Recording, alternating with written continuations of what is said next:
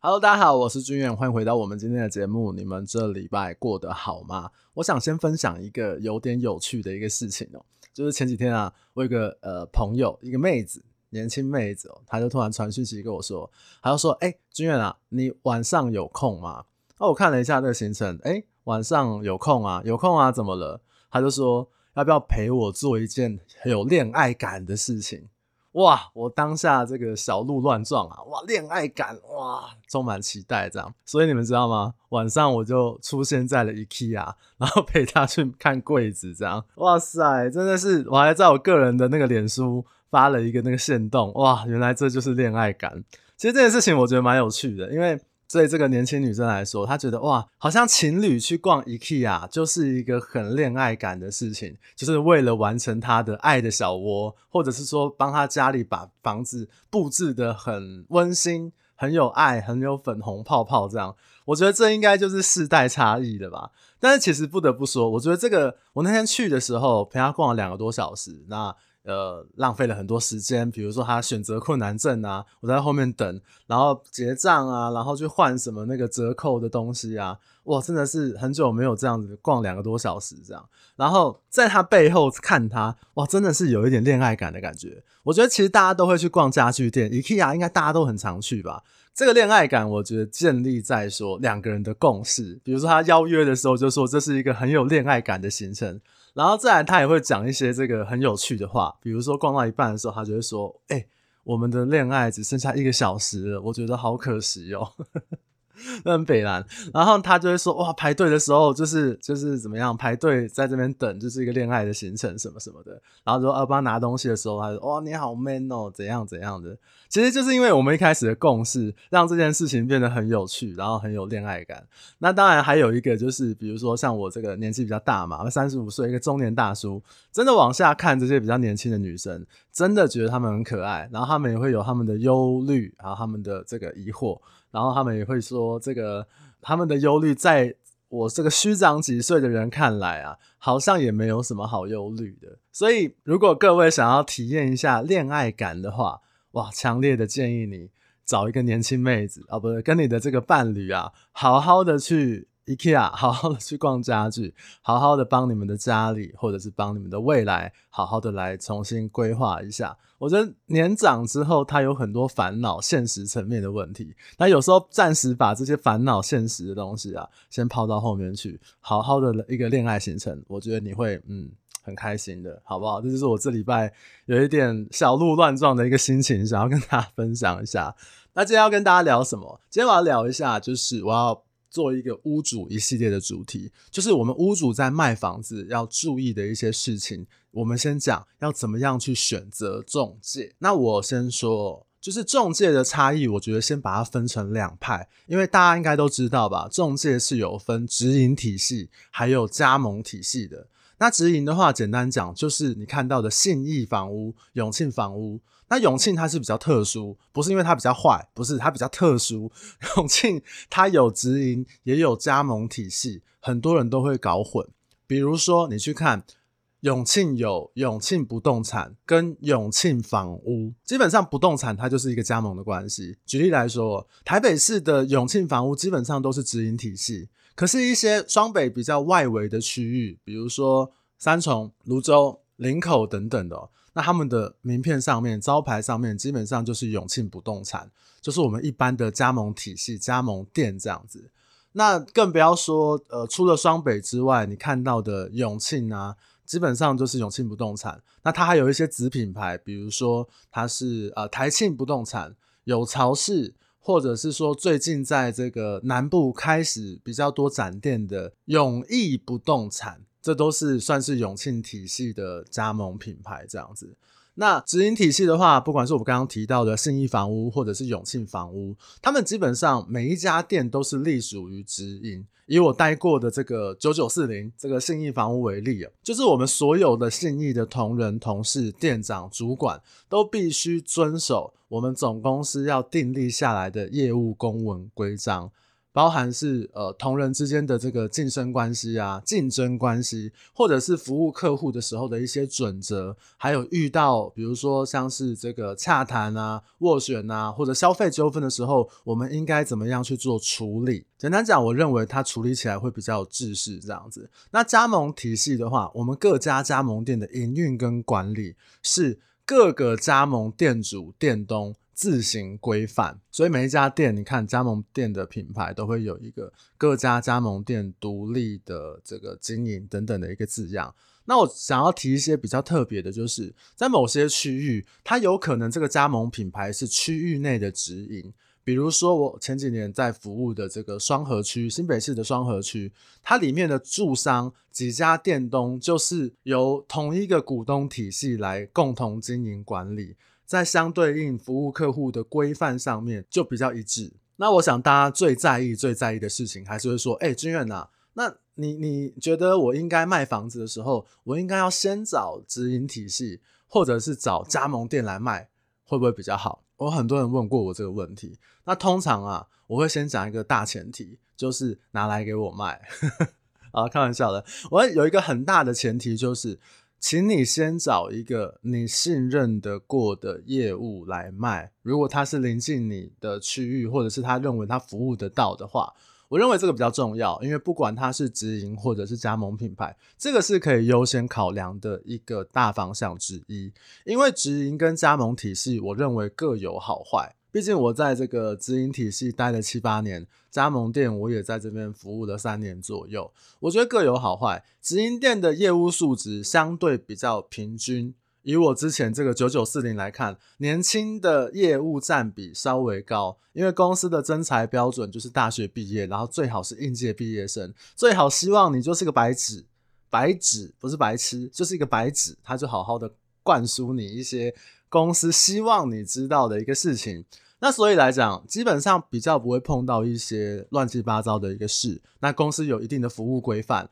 业务呢，它也会有一定程度的服务意识。那缺点，我觉得是说，因为一个人的服务量体必须要放得很大，公司的这个广告大、资源大、买方多、卖方多，但是每一个业务，比如说他服务的屋主，平均库存都会比加盟体系的业务来得更多。甚至到两倍、三倍，所以有时候你会碰到一些，比如说他比较忙，或者是东西比较多的服务人员，比较不会珍惜买卖方的资源，这是我个人的看法。如果以呃待过两边来讲的话，那当然他的资源量体大，可是他比较不珍惜的时候，其实有时候反而就是一个反效果。那还有一个就是说，因为服务的人员真的是比较资浅，或者是比较年轻，所以在掌握客户上面，如果我们是屋主的角度来看这件事情，呃，就是你帮我掌握买方在洽谈或者是在沟通上面来讲，的确有些人是比较菜的。我们以前在这个公司信义的时候，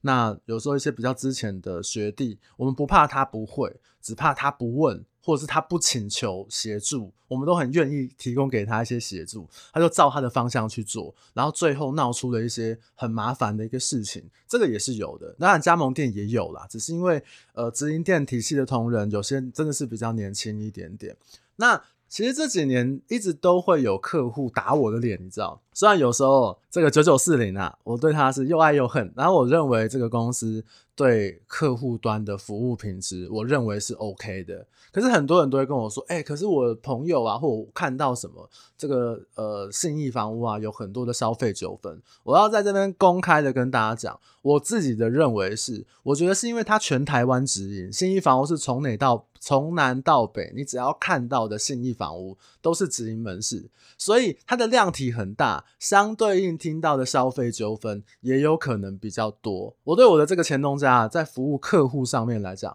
我认为我还是有一定的信心程度跟推荐的，包含像有一些外商圈的，我都会，比如说有人问我那个呃桃园，或者是问我这个新竹，那我可能都会先呃推荐给我认识的这个信义同事，或者是。我周边的人推荐的这个信义同事，因为那个毕竟外商圈比较远一点，我觉得我基本上对他们的服务意识或者是交易流程、交易安全上面，我是蛮有信心的。那当然，因为资源多嘛，所以爱惜资源这件事情就是一个有一点打问号的一个事情。这样，那我突然想到，我以前那个呃，这以前的主管都会说，就是你们做做业务啊，不要都是那种公务员心态，就是来什么做什么。你们要积极性，你们要这个积极进取啊。其实那个时候我就在想，那个时候我就想说，哇，哎，你这个话讲的不太对。那公务员哪有早上九点下班，晚上十点之后才下班的？哪有那么长的工作时间啊？这就是扎扎实实的一个主管干话。突然想到了，好不好？好，那加盟店呢？加盟体系，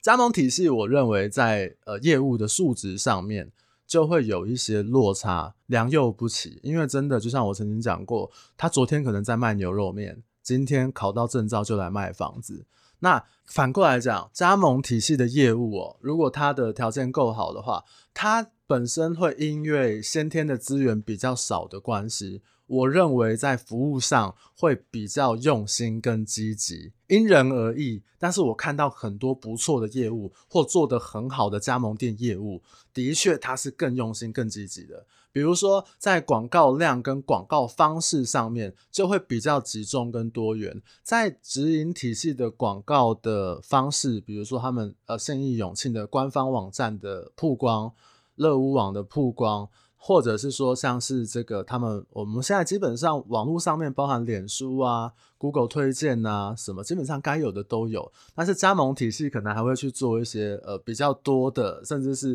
比如说贴广告啊、张贴啊，像我们公司还会发那个联合报的那个报纸稿。有些长辈真的是看报纸，还是会来问。那个效果其实还是有的。那或者是说经营个人品牌上面，经营商圈的个人品牌、网络的个人品牌上面，我觉得加盟店它是可以比较弹性，可以做的比较多一点点的。这是一个比较强烈的对比。然后再来就是，我觉得加盟体系的业务，因为在呃奖金制度有一个很直接的关系，因为加盟体系的业务奖金制度比较高，所以在销售买方时候的心态上面。相对强一点，还有就是他因为诱因比较高嘛，所以他可能在带看的时候，呃，在销售买方上面的时候，他会更用心、更积极，或者是说他会更想要促成这个交易。我觉得这个是呃一个比较大的一点落差。那还有像我刚刚讲的，因为加盟店哦，它的这个人员素质落差是比较大，所以有时候也会遇到一些真的很雷的这个业务人员。当然还是要小心一点点这样子。当然有一个直营体系跟加盟体系有一个很大的不同，在加盟体系的一个优势就是加盟店其实是可以互相配合带看的。比如说，这个我最近可能会成交一个呃外区的一个房子，那我就是跟我是住商嘛。就是当地的中信来合作，我去带看他们店的案子。那只要在交易安全，然后价金基本上两边达成共识的情况之下，一样可以带看合作签约成交。那比如中信可以跟住商配合，那东森可能也可以带买方去看太平洋街的房子。那台湾房屋可能也可以去带看，比如说呃有巢氏之类的。加盟体系是可以这样互相配合。那这样有一个好处就是说。如果你今天你委托给了一家，比如说委托给我好了，住商好了，我真的是可以不用再签给其他家，你知道，因为你真的有客户，你就找这个住商去店配带看就好了，你就不用哦，我要一次签给哇三家五家，有有超市也要来，东森也要来，台湾房屋也要来，哇，那你这样签出去，真的会有一点卖烂掉，你知道？所以在加盟体系，为什么我刚刚一开始的大前提就是说，基本上呃。先找你觉得熟悉、你有信任感的直营的也是啦，只是直营没有办法有这样店配带看的机会，所以我觉得那个信任感非常非常重要。那如果你是加盟店，其实你委托给一家，你也是开启了一些让其他加盟体系来带看的一个一个方式，这样子。当然每个区域会有一点点不一样，那某些区域甚至他们加盟体系还有一些规范。我是讲一个大方向这样子，那我举个例子，比如说我那个时候去宜兰玩，就是有一个宜兰的同业台湾房屋嘛，就是刚好朋友带我过去，然后他们的春酒还是尾牙之类的，那我就问那个那当地的比较资深的这个学长啊前辈，我发现哦，这个像花东，它的专任约的比例相对就比市区来的高很多，因为他们都加盟店。所以你委托给一家之后，其他家真的有客户，他就是来跟你店配带看，他就啊，我就是专任约，我就是只找只找这个黄君远，这个驻商的这个黄君远，你就找他就好了。那如果可以店配带看的时候，其实我真的有客户，我就去带看就好了，我也不用那边想办法给你挖啊，来给你踩线呐。我觉得这样的中介环境相对来说，对中介也好，对屋主来讲，都可以减少很多很多的困扰。所以，其实甚至我想过一个问题：直营体系不愿意跟加盟店去做店配，他们的考量可能是因为交易安全，可能是因为什么呃公司制度等等等等的。但是啊，如果今天大家都比如说像日本一样，它是一个公开的销售平台的话，我觉得真的对这个产业也许会是一个很好的事情。这个问题，我觉得我有机会会再做一集，然后再跟大家来做分享。好啦，讲回来，还是以屋主的这个角度，所以还是拉回来说，就是对屋主的选择上面来讲，我觉得还有一个，我觉得。网络上面很多人都会有一些建议什么的，你们都可以去查。可是有些人你会忽略掉一个很重要的点，你所在的区域也许有可能都是加盟体系，比如说像我刚刚讲的宜兰花莲台东，比如说苗栗，它就是没有直营体系，你就只能去找你觉得信任的中介业务，你知道。那因为找中介业务的话，其实你找一个值得信任的人，他帮你把比如说内部、外部的行销方式，对外部的就是客户端的，对内部就是自己的呃中介同业、中介同事的方式都做到位的话，其实客户就是在那一群里面，落差不会太大的，所以这信任非常非常重要。我觉得有一些简单的判断你可以参考看看，这是我这几年累积下来的一些经验。你知道我也很常啊。帮客户打到当地的中介去问，然后看这个中介业务的一些状况，然后再比如说像我之前客户他是要卖那个台东的房子，我打电话给当地那个很 local 的那个中介，然后我就自己假装自己是屋主这样，我那个时候很菜还很紧张，可是我觉得诶、欸，这个这个业务好像可以信任，然后大概交易流程啊、安全什么他都懂，那我就推荐给客户，后来也顺利成交了这样。那我都在想说，哎、那个业务应该要感谢我吧，我帮他踢进了关键一球。好，我觉得有几个问题你可以参考看看。你去找这个，不管是直营店或者是加盟店的业务也好，你可以请他跟你报告一下你这个房子周边半年到一年的成交行情，他都会整理成交行情跟你做分享嘛。那你可以问这个业务，他是不是可以有逻辑跟条理的跟你分享你在。这个房子的商圈价格为什么会成交在这个范围里面？比如说，这个商圈它购屋的一个总价带，买方大部分的预算在哪边？还有这个商圈它是不是有很多人换屋，还是它的首购族群比较多？那会不会有很多外来客，比如说投资行为、自残行为，不是这个商圈的人来购物？其实这就考验这个业务对于这个商圈做的功课，甚至是说对于这个商圈他熟悉的程度，还有了解买方的购物习惯。你反过来讲，我们屋主的角度来理解这件事情有什么好处？因为你可以知道这个业务有没有能力去掌握买方。他如果可以告诉你这个市场的状况，你觉得是符合事实，而且你可以接受的话，那代表他有一定的能力去说服买方。我的理解是这个样子，或者是说服他的客户。他的同事，他同事买方出现的时候，也许他也可以很好的掌握买方。这部分直营或者加盟体系，我觉得这是一个中介基本的功课。那还有一个就是，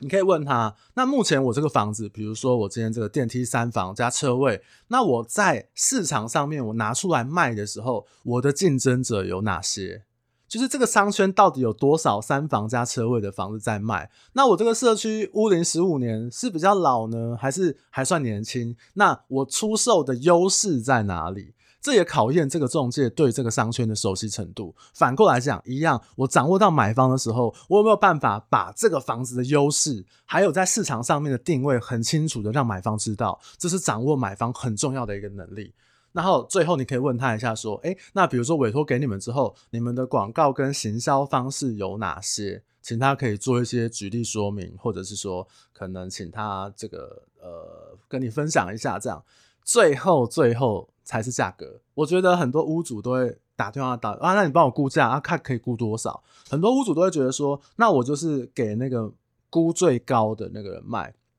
我要讲哦，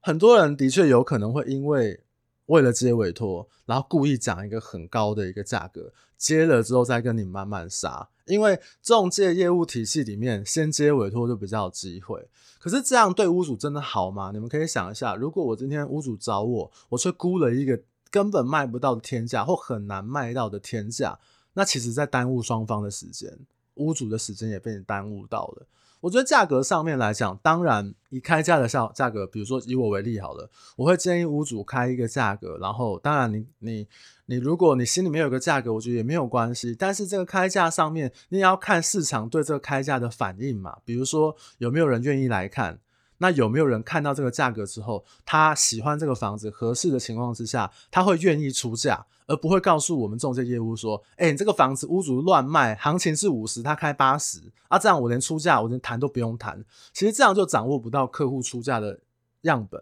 或者说掌握不到目前这个市场上面对房子价格上面的一个想法。因为所有的行情成交就是行情，怎么样能成交？买方出价，屋主同意就是成交。所以行情这个东西不是说大家去喊气魄，哎，你喊这个可以卖一千五到一千八，那我喊一个卖一千八到两亿，对不对？这不是比这个气魄。那因为其实有些这个有些公司啊，还会要求中介有签委托的压力。都有，我不能讲哪一家公司，哇，这个讲出去不得了。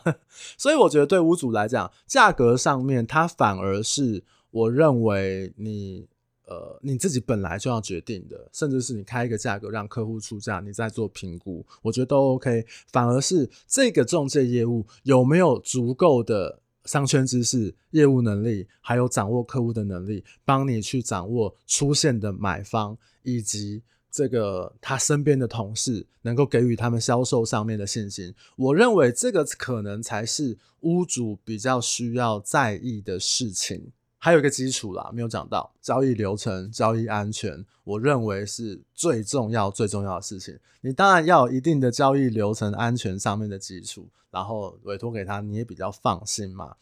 我们看过很多案例，其实买方会成交，都是因为被中。被中介可能讲错了一两句话，或者是把那个气氛搞砸了，导致没有成交。屋主可能错过了一些不错的价格，或者是错过了一个出价，我们都会觉得非常非常的可惜。这样子，那卖房子这件事情呢，当然大家都很努力，大家工作大家都很辛苦，但的确以屋主的角度来讲，我要卖到一个相对好的价格，或者是我可以接受的价格，的确是需要一点方法还有逻辑能力。我觉得相对相对来讲几率。我觉得相对来讲，几率应该会高一点点。以上就是我的呃小小的分享，大概是这样。这个系列我会做下去，包含像是比如说之后可能要呃委托给几家卖啊，那要签专任还是一般啊，这种老生常谈的问题，不好意思，我还是会跟你讲的，跟你讲我的想法，好不好？最后我想要分享一下，就是我最近看那个百灵果一阵子了，百灵果去专访那个李四川，李四川他讲一段话，我觉得哇，超棒超赞。他觉得这样子，他觉得媒体工作应该是一个起点，观众也好，听众也好，都需要在这个资讯爆炸的时代有寻找答案的能力。所以媒体工作，我们这个 Podcast 也好，或者是呃新闻也好，或者是脸书也好，YouTube 也好，它应该是一个资讯的起点。而不是资讯的终点，它是带给大家一个思考的方向，而不是我告诉你，哎、我讲的一定是对的，我是房地产大师，对，我还神奇宝贝大师，哎，我觉得它就是一个起点，我把我的一些想法跟你们讲，那你们可以再去做印证，或者是呃上网找啊什么什么的，我觉得这个就是我太喜欢这句话，我觉得这就是我想要做到的事情，而不是我要装我自己装得很逼，或者是哇我要。干，我就是一个大师级，你一定要得听我的，因为不管是房地产的事情，或者人生啊，这个世界的很多事情，我一直都觉得没有绝对的对错，只有你看这件事情的角度，还有我们怎么定义它，这样子。好了。这就是我今天这一集的分享。如果你觉得我这一集的资讯分享得很棒的话，也请你帮我分享给你身边对于房地产有想要了解一些资讯的人。如果你觉得哇，黄军远你讲的真的太棒太赞了，那也请你帮我在评分机制上面给我一个五星满分好评，好不好？我最近这个评价已经过三位数了，非常非常爽快。那当然，这个有我身边的那个好朋友帮我有一些友情的这个这个加持，对，我都非常非常感谢。那希望今年我们一起加油。那如果呃你们还没有到我的脸书或者是 IG 去看看的话，也欢迎你们过来，就是有我更多想要跟你们分享还有讨论的事情，然后我也很期待跟你们聊天，好不好？大概就是这样子。那我们就下礼拜见啦，希望你们平安快乐，大家拜拜。